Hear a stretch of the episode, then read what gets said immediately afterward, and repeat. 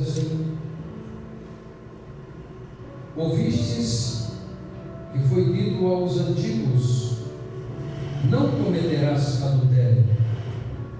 Eu, porém, vos digo que qualquer que atentar numa mulher para o cobiçar, já em seu coração cometeu adultério com ela. Portanto, se os teus olhos, se o teu olho direito te escandalizar, arranca-o e atira-o para longe de ti, pois é melhor que perca um dos teus membros do que todo o teu corpo seja lançado no inferno.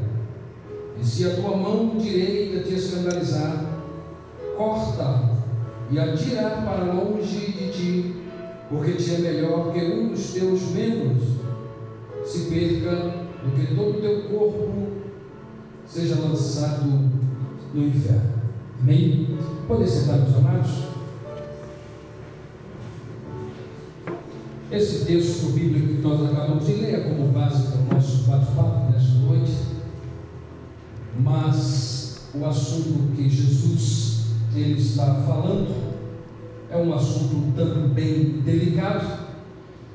E Jesus, aqui nesse seu sermão, considerado como o sermão do monte, né? o sermão da montanha, Jesus ele é batizado por João.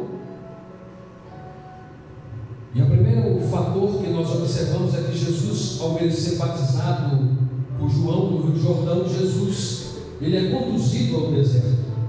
E aqui é importante a gente comentar, porque batismo nós pregamos e ensinamos para a igreja, para os nossos filhos, que é para pecadores. Batismo são para pessoas que reconhecem que são pecadores e que aceitou e que reconhece Jesus como seu Salvador e Senhor, porque nós pregamos batismo para o arrependimento. E uma pergunta que nós fazemos é se Jesus não tinha pecado, então por que Jesus precisou ser batizado? Ou por que Jesus foi batizado por João? Então, para nós respondermos essa pergunta, nós precisamos entender primeiro, né, quem era João? João, de fato, ele era um grande sacerdote. João, ele era um homem respeitado. E não só um homem respeitado como sacerdote, mas a Bíblia vai dizer que intitula e até chama João de o anjo do Senhor. O anjo de Deus que foi enviado por Deus para preparar o caminho, né? para preparar ali, aplanar os caminhos para a vinda do Messias. Então, João, ele não era um homem qualquer desse aspecto, mas era um homem de autoridade reconhecida pelos judeus. E tanto é que quando os judeus começam a questionar Jesus sobre a autoridade dele, Jesus pergunta para eles sobre o batismo de João, dizendo o seguinte: Olha, eu vou responder essa pergunta para vocês, se vocês me responderem primeiro sobre o batismo de João. E Jesus diz assim: o batismo de João era do céu ou era da terra? Os judeus ficaram com dificuldade de responder essa pergunta, porque eles sabiam que João era um homem de Deus, era um sacerdote que tinha autoridade. Então, quando nós falamos que Jesus foi batizado, nós podemos falar isso de duas maneiras. Jesus foi batizado para mostrar para nós, para nos dar o exemplo, querendo dizer o seguinte: que é sempre bom fazer o que é correto, é sempre certo fazer o que é correto. Então, em suma, para nos dar um exemplo, ele quis dizer isso. E segundo, quando ele disse para João, quando João falou, Senhor, mas eu que preciso ou que necessito ser batizado pelo Senhor e não o Senhor por mim. Jesus responde para João: importa que cumpra a justiça. Que justiça que era essa? Era a justiça de quê? Para que um homem recebesse autoridade para se tornar um, um professor ou um mestre, ele deveria passar pelo batismo. Então Jesus foi batizado primeiro para cumprir essa justiça que era exigida na lei, para que ele pudesse ser o mestre de um grupo de pessoas ou ser um professor de um certo grupo de pessoas, para que ele se tornasse mestre, era preciso passar pelo batismo. Então Jesus ele se batizou, principalmente por esses dois motivos. já que ele não tinha pecado e não tinha do que se arrepender, uma vez que nós pregamos, né? E ensinamos que o batismo ele serve para pecadores, para aqueles que reconhecem os seus pecados em Jesus Cristo. Isso é só para responder uma das razões por que Jesus se batizou. Ok? Então Jesus, após o seu batismo, Jesus ele é conduzido ao deserto e lá naquele deserto Jesus é tentado pelo diabo. E quando a gente lê a Bíblia superficialmente por cima, a gente pensa que a tentação de Jesus ela aconteceu simplesmente no último dia, ou no quadragésimo dia da tentação de Jesus, quando o diabo se apresenta para ele e pede para que ele transforme as pedras em pães. Mas na verdade a tentação de Jesus não foi simplesmente no último dia. Jesus ele foi tentado durante os 40 dias em que ele estava no deserto. Então, desde o primeiro dia ao quadragésimo, Jesus ele foi tentado por Satanás. Tentado igual nós somos, porque o escritor aos Hebreus vai dizer isso. Em tudo ele foi tentado, porém sem pecado. Então, tudo que você pode imaginar de tentação que Jesus o que você passa, o que possa existir, Jesus passou. E quando nós chegamos no quadragésimo dia, o diabo ele quis, principalmente pegar Jesus num ponto principal, ou em alguns pontos, o qual nós somos tentados todos os dias. E qual é a maior tentação nossa? Qual é a tentação de cada um de nós de todos os dias? que dela se desencadeia e que vem todas as outras. É escolher entre fazer a minha vontade e a de Deus. Tentação e todo pecado e toda má escolha, ela parte daí. De eu escolher entre fazer a minha vontade ou fazer a de Deus. Todo pecado, toda tentação humana, ela reside principalmente nesse fator eu escolho fazer a minha vontade ou a de Deus. E a partir dessa principal se desencadeia todas as demais tentações que possa existir na vida e todos os demais pecados. E foi exatamente nessa que o diabo chega para Jesus e quando ele fala: Se és o filho de Deus, manda que essas pedras se transformem em pão. Veja, não era que o diabo tinha dúvida que Jesus tinha poder de transformar pedras em pães. É óbvio que o próprio Satanás sabia que Jesus tinha poder de transformar pedras em pães. E não só isso, Jesus tinha poder de fazer muitas outras coisas e o diabo sabia muito bem disso. Porque em uma outra ocasião Jesus vai chegar na cidade dos Gadarenos e sai uma pessoa endemoniada e fala: oh,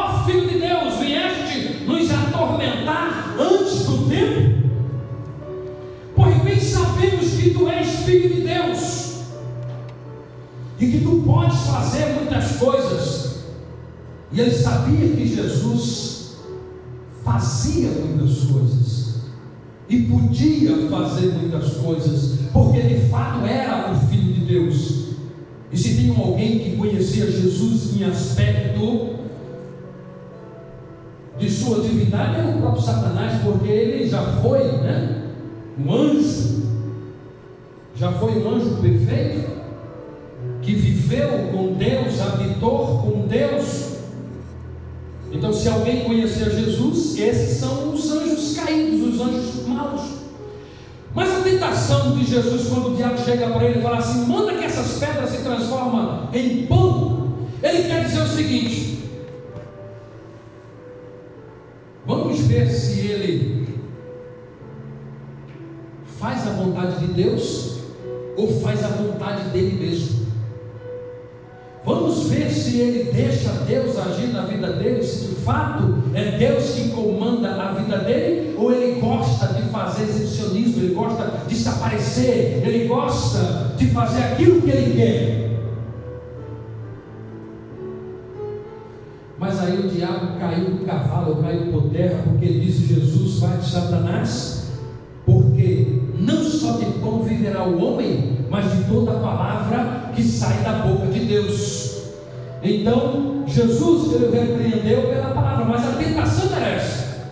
A tentação não era fazer Jesus comer, mas era fazer isso. Ele vai continuar obedecendo a Deus ou vai fazer a vontade dele? Como as outras tentações foram essas. Ele vai provar que ele tem algum valor ou ele vai confiar na palavra de Deus, naquilo que Deus diz sobre ele. Porque Deus disse para ele: Tu és o meu filho amado, em quem me comprazo. Tu és o meu filho, em quem eu amo. E o diabo chegando para ele fala: Ah, tu és o filho de Deus?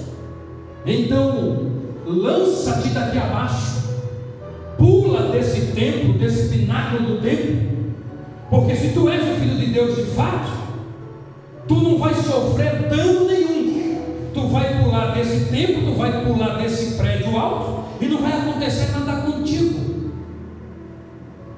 Prova o teu valor.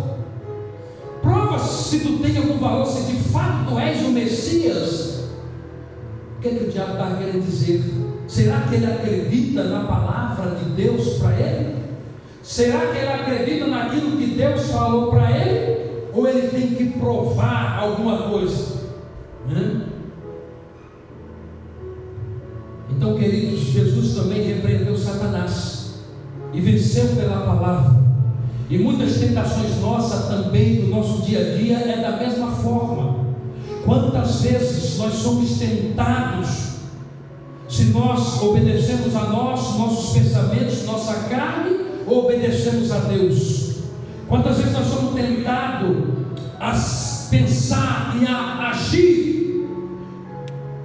se confiamos naquilo que Deus falou de nós ou fala para nós, ou nós queremos agir conforme nossa própria vontade.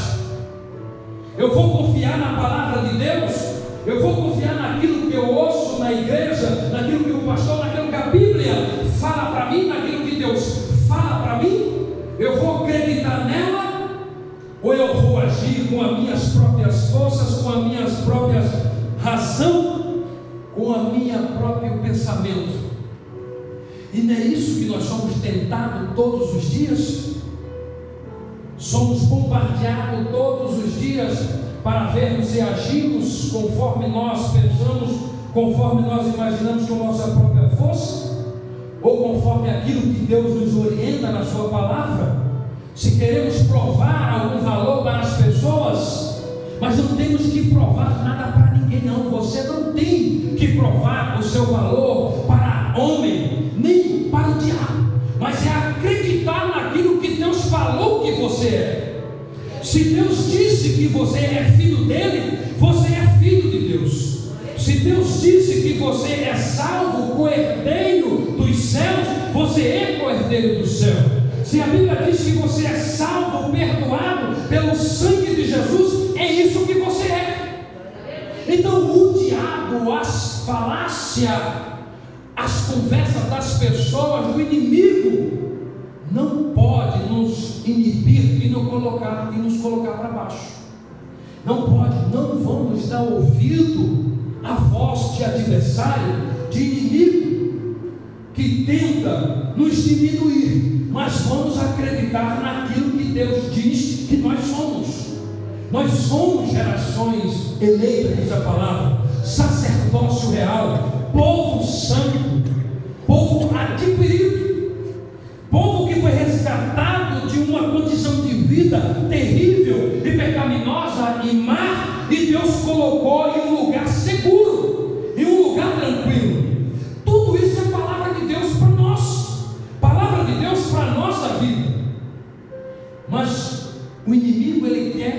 não acreditamos nisso.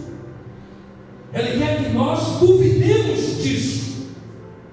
E quando duvidamos disso, quando não cremos nisso, aí a nossa força se torna pequena e nos tornamos presa fácil do adversário. Mas que nesta noite o Espírito do Senhor, Ele nos dê ousadia, nos dê graça para que possamos confiar na palavra do Senhor confiar naquilo que Deus diz para nós, confiar naquilo que a palavra diz de nós. E tomamos posse em nome de Jesus, porque foi por meio da palavra que Jesus venceu as suas maiores tentações e o seu pior arquinimigo, que foi o próprio Satanás. Vai de Satanás, porque está escrito: não só de pão viverá o homem, mas de toda a palavra que sai da boca de Deus, escrito lá em Deuteronômio,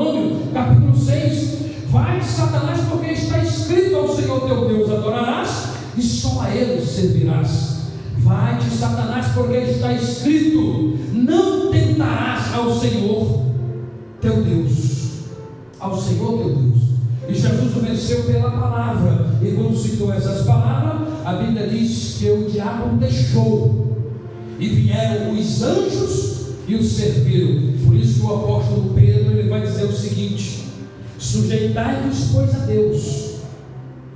Esteja diante de Deus como uma pessoa humilde, como uma pessoa necessitada, se sujeitando à vontade do Senhor Sujeitai-vos, pois, a Deus e resisti ao diabo. Resistir às afrontas dos adversários e do inimigo. E a Bíblia vai dizer que ele fugirá de nós. Ele fugirá de nós.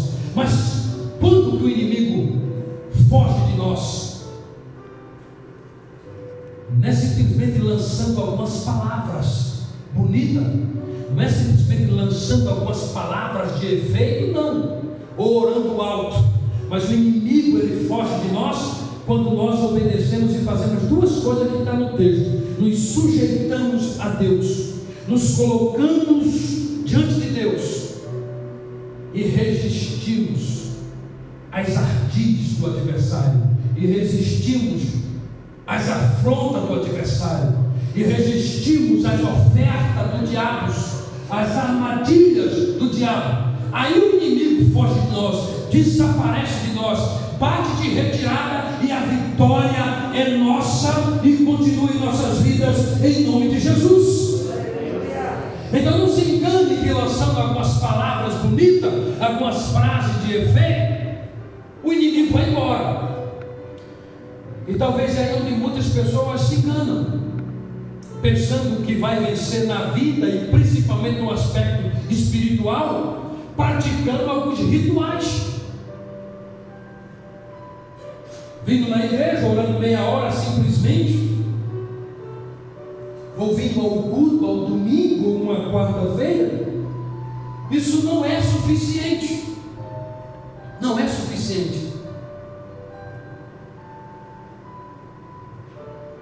Mundo espiritual ele é muito mais complexo do que nós podemos imaginar.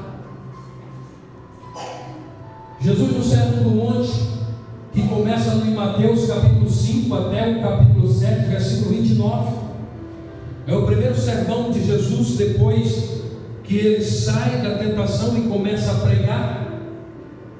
E é um sermão que, além de trazer umas belezas em suas palavras, de trazer umas verdades importantes, Jesus fala sobre muitas coisas, sobre quase todas as coisas da vida, ou podemos até dizer todas as coisas.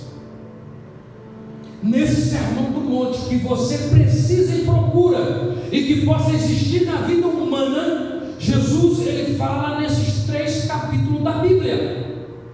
É claro que ele não dá muitas explicações. Ele não traz muito detalhes sobre muitos assuntos, mas ele fala sobre muitos assuntos. É assuntos que vocês já viram quando ele começa a falar sobre orações, quando ele começa a falar sobre jejum, quando ele começa a falar sobre esmola, e tudo isso ele mostra uma verdade nisso tudo, dizendo ou as pessoas fazem isso para elas mesmas, para agradar as pessoas, ou elas fazem para Deus. Por isso que ele vai criticar os fariseus que oravam em praça pública ou no templo para ser visto pelos homens. Ou ele vai criticar as pessoas que só porque estava jejuando ficava com cara feia, cara esquisita, ficava todo amuado para mostrar que estava jejuando. Ou quando estava esmola, tocava e contava para as pessoas. Jesus reprovou as três atitudes. E ele vai dizer: então, quando forar, entra no teu quarto e ora em segredo. Ele vai dizer: quando for dar alguma coisa, alguma esmola, que a tua mão direita não saiba o que a tua mão esquerda fez. Quando ele diz: olha, quando for jejuar, lava o teu rosto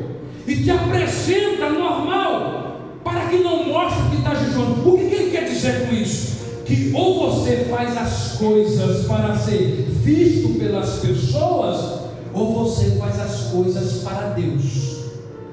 E quem faz as coisas para ser vista pelas pessoas e pelo homem, a Bíblia fala que ele não vai ter recompensa nenhuma, porque a recompensa dele é aqui na terra, são os elogios dos homens. Né? Eu não estou dizendo aqui que, que nós não precisamos elogiar o trabalho das pessoas. Todo trabalho que é feito, ele precisa ser elogiado, precisa ser reconhecido e honrado. Claro que precisa, né? Mas o que a Bíblia está dizendo é quando você faz pensando em elogio de homens, a Bíblia diz: você já recebeu o seu galardão. E quando se faz para Deus, aí haverá injúria, haverá afronta, haverá batalha, haverá controvérsias, as pessoas discordam muitas vezes, as pessoas não apoiam, porque está sendo feito para Deus. E quando é feito para Deus, às vezes a recompensa não vem, as pessoas muitas vezes não elogiam, as pessoas não reconhecem, mas se está feito, se está sendo feito em Deus, continue fazendo e continue tranquilo, firme, constante e inabalável na obra do Senhor, porque Paulo vai dizer assim: porque o vosso trabalho ele não é vão do Senhor. E por que não é vão? Porque é feito em Deus. E se é feito em Deus, Deus recompensará. E Deus recompensará de várias maneiras. Deus recompensa de várias formas. E até mesmo naquelas que você não espera, nem pensa pede. Às vezes a gente faz coisa, irmãos, para Deus, ou a gente pede coisa para Deus, e tem coisas que você não recebe, e você recebe tantas outras coisas que você não pediu. Isso tudo é um trabalhar de Deus na nossa vida,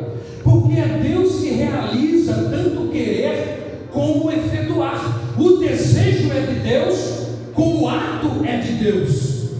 É Deus que faz isso em nós. Então Jesus ele fala sobre vários assuntos, sobre vários assuntos nesse sermão. E nos textos que nós lemos, ele falando sobre o adultério, né? Ele diz isso. Olha, ouviste o que foi dito aos antigos. Jesus, alguns criticam que Jesus não obedecia à lei. E Jesus obedeceu à lei melhor do que qualquer judeu obedecia à lei judaica. E Jesus ele foi muito mais além do que a lei. A lei, como ele fala, diz: não adulterarás ou não cometerás adultério.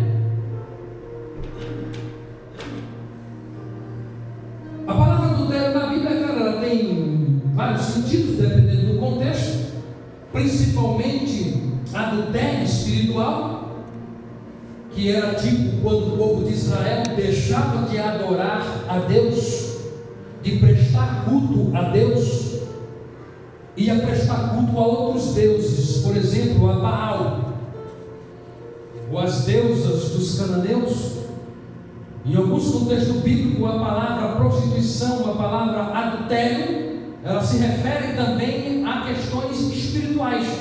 Quando você quebra a relação aqui e vai para uma relação ali, você quebra uma relação com Deus de Israel, com Deus que tirou o povo do Egito, com Deus de Abraão, Isaac e Jacó. Quando você deixa esse contato e vai para outro contato atrás de outra coisa, a Bíblia também chama isso de adultério. Mas é claro que existe também o adultério conjugal, no sentido físico, e é nesse sentido aqui que Jesus está falando. Então ele vai muito, vai muito mais além. Então ele fala: olha, então eu vos digo que não é só o ato que é adultério que se torna pecado. Mas o desejar, o cobiçar, o idealizar também é tanto quanto o ato em si. Aí Jesus ele quer mostrar o seguinte que o pecado ele não é só o ato em si. Ele não é só a questão externa. E ele bate no princípio, e a Bíblia bate muito na tecla nisso, a questão interior é tão importante quanto o exterior. O pecado ele é tanto externo como interno. Então não precisa o ato ser consumado para que se torne um ato pecaminoso. O ato pecaminoso ele pode simplesmente ser idealizado, só imaginado. Ele é tão pecado quanto o ato em si. Nós falamos numa ocasião anterior que para Deus, no sentido espiritual, não existe pecadão e pecadinho, né? Nós falamos de pecados grandes e pecados pequenos. No sentido espiritual, pecado é pecado, é transgredir uma lei de Deus, uma lei que Deus estabeleceu entre Ele e nós, ou entre nós, entre homem para homem, ou entre homem e Deus. Então, se Deus disse ama o próximo e eu não amo, é uma lei entre eu e você. Quando eu transgrido essa lei, eu cometo o pecado. E quando Deus estabeleceu uma, uma relação entre eu e Ele, uma regra entre eu e Ele, eu também não obedeço, eu também cometo pecado. Né? Então,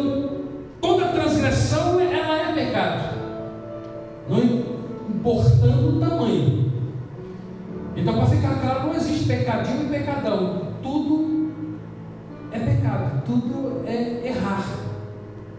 Mas o que muda são consequências. O que muda um pecado de outro não é se ele é mais pecado ou menos pecado. O que muda são consequências de pecados. Então há pecado que não tem consequência nenhuma. Tem pecado que traz uma pequena consequência. Já tem pecado que traz uma consequência enorme. Traz destruição. Há pecado que traz morte. Há pecado que traz um reboliço na família ou nas famílias, e principalmente quando se trata do adultério ou qualquer um outro, e dentro da igreja. Então, o pecado, o problema é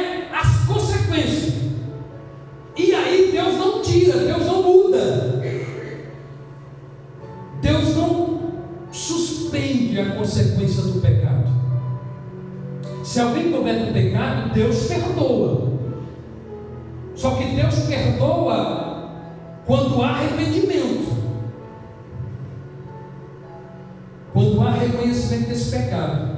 Porque às vezes há uma falácia que a gente ouve, até de pregadores, pastores, que falam assim: Ah, você está em pecado, você pegou, não tem problema não. Jesus perdoa. Jesus perdoa. Você está em pecado, pegou? Jesus perdoa. Ele falou a verdade? Até falou, mas ele não falou toda a verdade. Não é pecar e Jesus perdoa. Como se dissesse assim: não, você pecou a semana inteira, vem dormir para a igreja, ora aqui, pai, a gente ora Jesus perdoa. Aí você vai para casa, volta a pecar de novo, vem domingo de novo. Vem para cá, ora aqui, não, Jesus perdoa. Ah, né? Pecou, não tem problema, vem Jesus perdoa. Como se fosse assim: pega, vem. Ah. Então, isso não é verdade.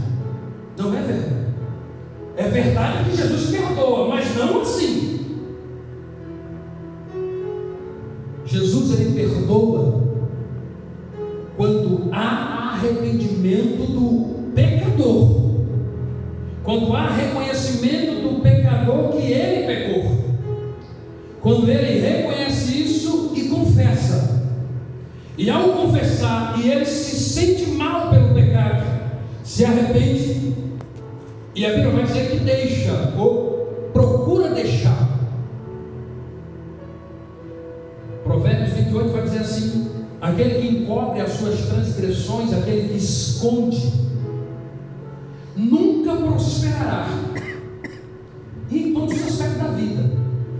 Mas aquele que confessa e deixa, alcançarão misericórdia. E misericórdia não é só perdão de pecados, não, irmãos. Misericórdia é perdão do pecado, é paz, é felicidade, é reatar a amizade, reatar a felicidade, é voltar a prosperar. Tem muitas coisas envolvidas num, na misericórdia e na graça de Deus. Então, as pessoas às vezes falam isso, mas a Bíblia vai mostrar: não há perdão na ausência de. Ou melhor, sem arrependimento não há perdão. Eu tenho um pastor que ele falava assim, e que eu vou falar outra coisa: há pecados que não vai mandar você para o inferno. Opa! Há pecados que não vão mandar você para o inferno. Você pode até cometer eles. E você não vai para o inferno por causa deles. Mas muitas coisas serão tiradas, serão inibidas, serão impedidas de acontecer na sua vida por causa do pecado.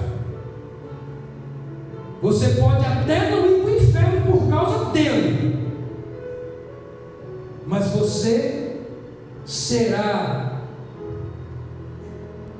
tipo afastada ou deixará de experimentar muitas coisas por causa de certos pecados. Por exemplo, você não perdoar alguém você não perdoar, você pode até ir para o céu não perdoando.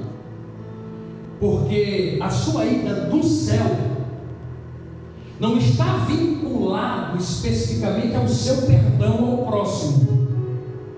A sua ida ao céu, ela está vinculada ao perdão de Deus a você. O perdão que ele te deu na cruz quando você reconhece o seu pecado. Porque se fosse assim, se a tua salvação dependesse do teu perdão ao próximo, então o sacrifício de Cristo, sei lá, então não é tão forte assim, não tem tanto poder assim. Então, é isso que temos que entender. A tua salvação não depende simplesmente do teu perdão ao próximo. Porque tem texto bíblico que vai mostrar alguma coisa assim, né? Por causa da confusão. Não é confusão, mas algumas pessoas não compreendem. Se vocês não perdoarem o pecado do próximo, o vosso Pai Celeste também não perdoará o vosso. Aí você fica, poxa vida, então eu estou ferrado. Porque se o meu perdão depende de eu perdoar o próximo, então tem alguma coisa aí que não está batendo. É claro que Jesus falou isso, está na Bíblia. Claro que ele falou isso, que você tem que perdoar os outros, tem que perdoar o próximo, tem que perdoar. Porque Paulo fala, perdoar sempre, é melhor perdoar, abençoar sempre. Então isso tudo isso é mandamento bíblico também. Mas na realidade da vida humana tem coisas que às vezes não rola. Tem vezes que não rola. E nós estamos aqui como seres humanos. Embora não vivemos na prática do pecado, mas somos pecadores. Nós habitamos no corpo do pecado e vacilamos algumas vezes, né? Vacilamos em alguns momentos da nossa vida, nós cometemos falha, nós pecamos contra o nosso irmão e pecamos contra Deus. Então, esses pecados, eles podem até não te fazer perder a salvação, mas ele inibem as suas orações não são ouvidas, elas são impedidas por causa do seu pecado. Isaías vai dizer isso no capítulo 59, vosso Deus. O que se queixa o homem? O homem se queixa pelos seus próprios pecados. Porque os vossos pecados fazem divisão entre vós e o vosso Deus. E impede que as vossas orações sejam Então, tem pecados em nós e há pecado em nós não resolvido que traz esses impeditivos impeditivo em nossa vida. Às vezes morremos mais rápido, né? Por causa do pecado. Você pode ir até para o céu, mas o pecado ele leva você à morte, porque é o salário do pecado. Né? Eu não estou dizendo aqui que um santo que não comete pecado não morre também, claro que morre, porque todos os seres humanos morrerão. Mas a lei espiritual, a questão espiritual, ou a questão divina, trabalha de várias formas na vida humana. Mas é só para mostrar para vocês que, e para até nos aliviar nossa consciência, né? Porque tem pessoas que pensam que cometeu um certo deslize, uma certa falha, cometeu algum pecado, pensa que para ele não tem jeito, acabou, né? Ou que Deus não perdoa, não será mais perdoado, e não é assim. Não é assim. Todos os pecados, eles são perdoados desde que haja arrependimento, desde que haja compreensão do pecado, né? e que haja a confissão do pecado. E nós já falamos também no assunto anterior, não sei se os irmãos estavam aqui. Aí você pode perguntar assim, mas para que eu tenho que confessar meus pecados? Né? E quais tipos de pecado eu tenho que confessar? Então isso depende muito. Você comete só contra Deus, é com você e Deus. Você tem que confessar para mim. Você tem que confessar para o pastor, para o pastor ou para o irmão. Entre você e Deus. Quando há pecado,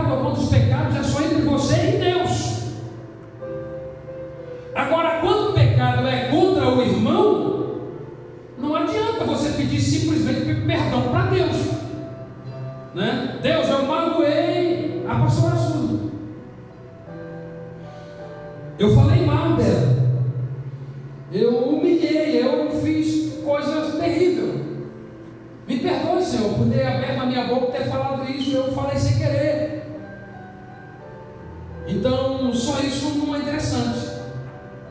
Você tem que pedir perdão por ela, porque foi contra ela que você pecou.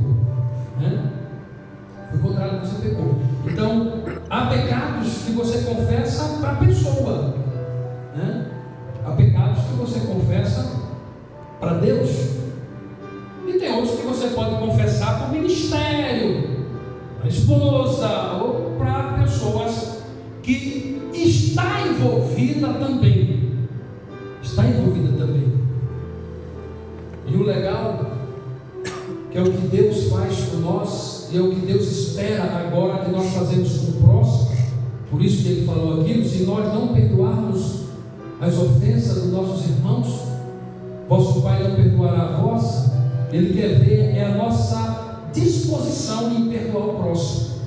Quais são as nossas atitudes para com a pessoa que vem até nós, que pecou contra nós e, e pediu perdão? Essa é a atitude que Deus quer ver. Você retém ou você perdoa? Aí quando você retém, ele fala, poxa vida, como tu podes reter o perdão de uma pessoa tão pequena, sendo que tu tem tantos, e eu te perdoei, e não exigi nada de tu, não pedi nada em troca, e por que tu não pode perdoar o teu irmão? Perdoei tua dívida de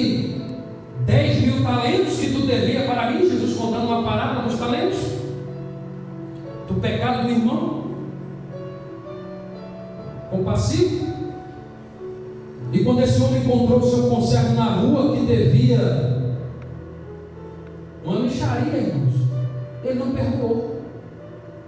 O outro devia muitos milhões de dólares, o Senhor perdoou. O outro devia 500 reais e o rapaz não perdoou. E o Senhor contou a parábola: Poxa vida, te perdoei tantos milhões de dólares. 10 mil talentos. Os irmãos terem uma ideia, um talento, um talento, equivale a 6 mil dias de trabalho de um homem naquela época. Um talento, um, equivale a 6 mil dias de trabalho de um homem. 6 mil, 6 mil dias equivale a quase 20 anos de trabalho. Então você tinha que trabalhar 20 anos para ganhar um O texto vai dizer que esse homem devia 10 mil talentos. Irmão, era uma dívida impagável. Se ele vivesse 5 mil anos, 10 mil anos, não conseguia pagar a dívida. E a Bíblia vai dizer que ele encontrou uma pessoa que devia uma micharia, dias de trabalho, e não perdoou. Então, é essa atitude que Jesus quer dizer. Quais são a nossa atitude para com as pessoas que nos pedem perdão, que vêm até nós? Nós estamos dispostos a perdoar? E sabe, irmãos, e para perdoar, que é um assunto muito delicado, difícil na vida humana, tanto dentro da igreja como fora da igreja, porque as pessoas nos ofendem, querendo ou sem querer, as pessoas nos magoam, as pessoas nos entristecem, principalmente aquela que nos ama, sabia? As pessoas nos frustram. Você pensa uma coisa de uma pessoa e não é aquilo, ela te frustra, ela, poxa vida, sabe? Então, isso acontece quase o tempo todo. E quando você tenta perdoar, eu estava vendo uma frase do Augusto Cury, ele fala o seguinte: o perdão ser mais fácil, não tente. Eu não procure tentar perdoar logo de primeira, assim, o objetivo não é esse. Mas ele fala assim: tente compreender. Quando você tenta compreender, ou você compreende, aí o perdão fica mais fácil. Ou ele sai com uma beleza. Compreender o quê? Compreender a vida da pessoa, o porquê que ela fez aquilo contra você. Entenda, compreenda o porquê. E depois olhe para você mesmo. E compreenda a situação de lá e a situação de cá.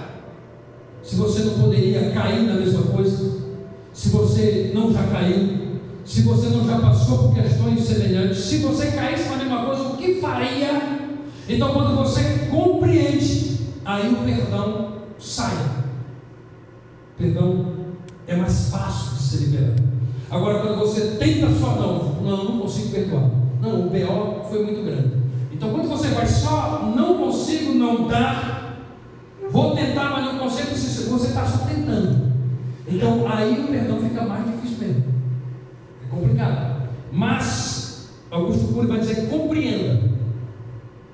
Tenha a compreensão do fato, das coisas, da vida e da pessoa, aí ele acaba sendo mais simples de perdoar. Porque você, ao mesmo tempo, vai se colocar no lugar da, da pessoa. Queridos, e tudo isso Jesus ele ensina para nós de uma maneira tão tranquila, delicada, especial. E é isso que faz com que nossa vida cristã ela seja uma vida amadurecida, uma vida abençoada e uma vida frutífera. E tudo isso não vem pelos meus esforços. Não vem pelos seus esforços. Muitas vezes nós somos tentados a pensar que nós não cometemos alguns atos, algum delito ou algum pecado porque somos bons. Nossa, como eu sou crente, aleluia. Como eu, eu sou dez, como eu oro. Não, não fico falando dos irmãos, não fico aí, sabe? Em roda de escarnecedores, não fico em caminho de pecadores, não assento na roda de escarnecedores, não ando segundo os conselhos dos ímpios, como diz o Salmo. Primeiro, primeiro, falando do varão Jesus. Ele sim não se detém no caminho dos pecadores, não se assenta nas rodas dos escarnecedores. Ele é o varão perfeito, que dá fruto na estação própria, que não precisa de tempo, que não precisa de estação, não precisa de época boa ou ruim para frutificar. Mas graças a Deus que esse Jesus, esse varão perfeito, que habita em minha vida, que habita na sua vida, que habita na igreja, que nos libertou, nos curou, nos tirou do lamaçal, Ele dá essa graça a nós. O seu Espírito que habita em nós nos fortalece e nos capacita para isso. Então, agora, uma vez capacitado, uma hora, agora, cheio de Deus, da palavra de Deus, do Espírito Santo, aí ele vai dizer que é possível e que nós temos um dever a cumprir, não porque somos capazes, mas porque Deus está em nós e habita em nós, e por isso devemos ser melhores. Devemos ser melhores porque Deus está em nós, por aquilo que Deus fez por nós, por aquilo que habita em mim. É isso, não porque eu sou ou eu faço alguma coisa, porque tudo é do Senhor, é Ele que dá graça para nós resistirmos o pecado, para nós resistirmos a tentação, para nós fugirmos da aparência do mal. Então tudo aquilo, queridos, que, que nos impede, tudo aquilo que nos afasta de Deus, a gente precisa ir cortando, sabe? Tem certas amizades que Deus afasta de nós. Tem certas pessoas que saem da nossa vida e às vezes a gente não entende o porquê, mas muitas vezes é porque você está orando, você está buscando a Deus, você está santificando e o próprio Deus vai eliminando, sabe? O próprio Deus vai tirando, o próprio Deus vai cortando, e você, mas por que, Senhor? Por quê? Se eu não fiz nada para certas pessoas, mas é o próprio Deus afastando, porque muitas vezes o propósito de Deus na nossa vida ele é sempre melhor do que certas amizades, do que certas pessoas. E tem coisas que acontecem na vida da igreja e nossa que a gente não entende, mas é o próprio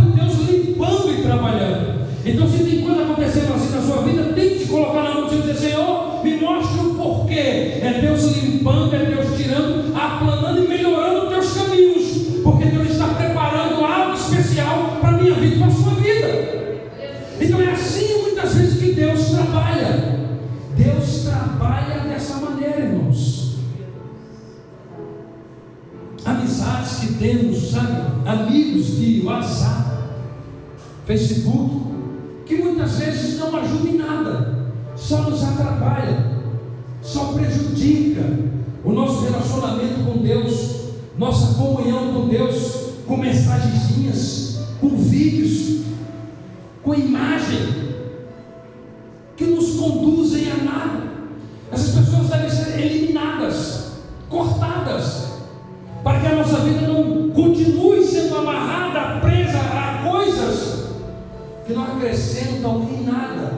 e que ao invés de melhorar, piora nossa mente, nosso coração, nossa alma, nossa vida com Deus.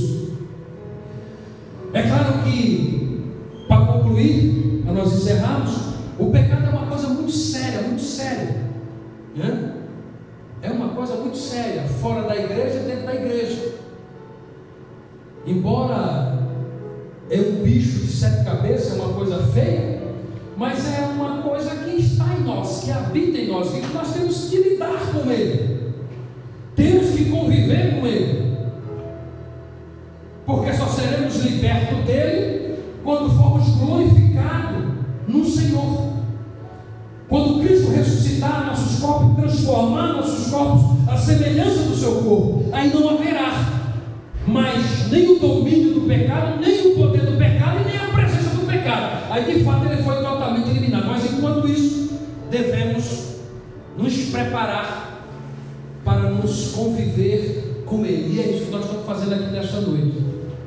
Para sabermos enfrentar e conviver com o pecado em nós mesmos e fora de nós, das outras pessoas, como lidarmos com as pessoas, porque nós somos pecadores, nós somos todos iguais, como seres humanos, mas também como pecadores. Não existe, nós falamos isso, pessoas melhores do que o outro?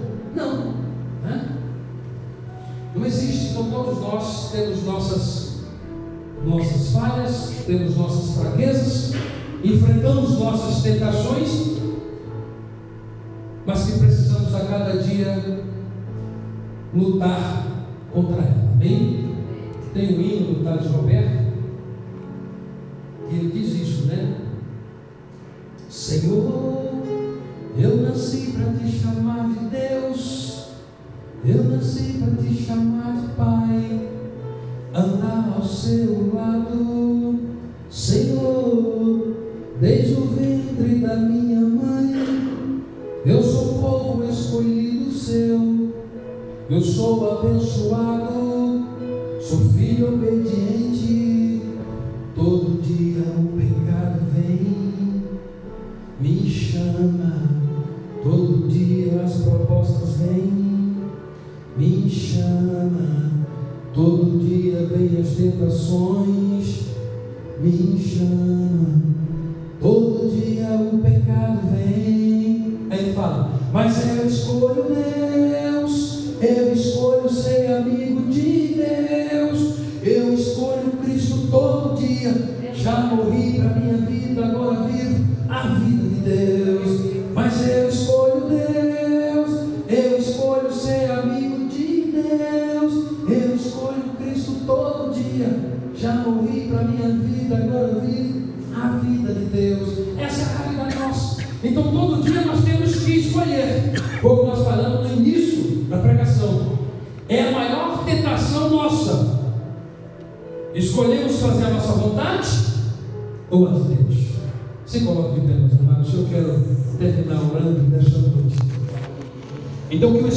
Santo venha capacitar a minha vida e a sua, e é por meio da palavra, por meio da oração, por meio da comunhão, que nós nos preparamos como filhos de Deus, para no dia da batalha nós estarmos firmes, no dia da luta, no dia do adversário investir contra a nossa vida.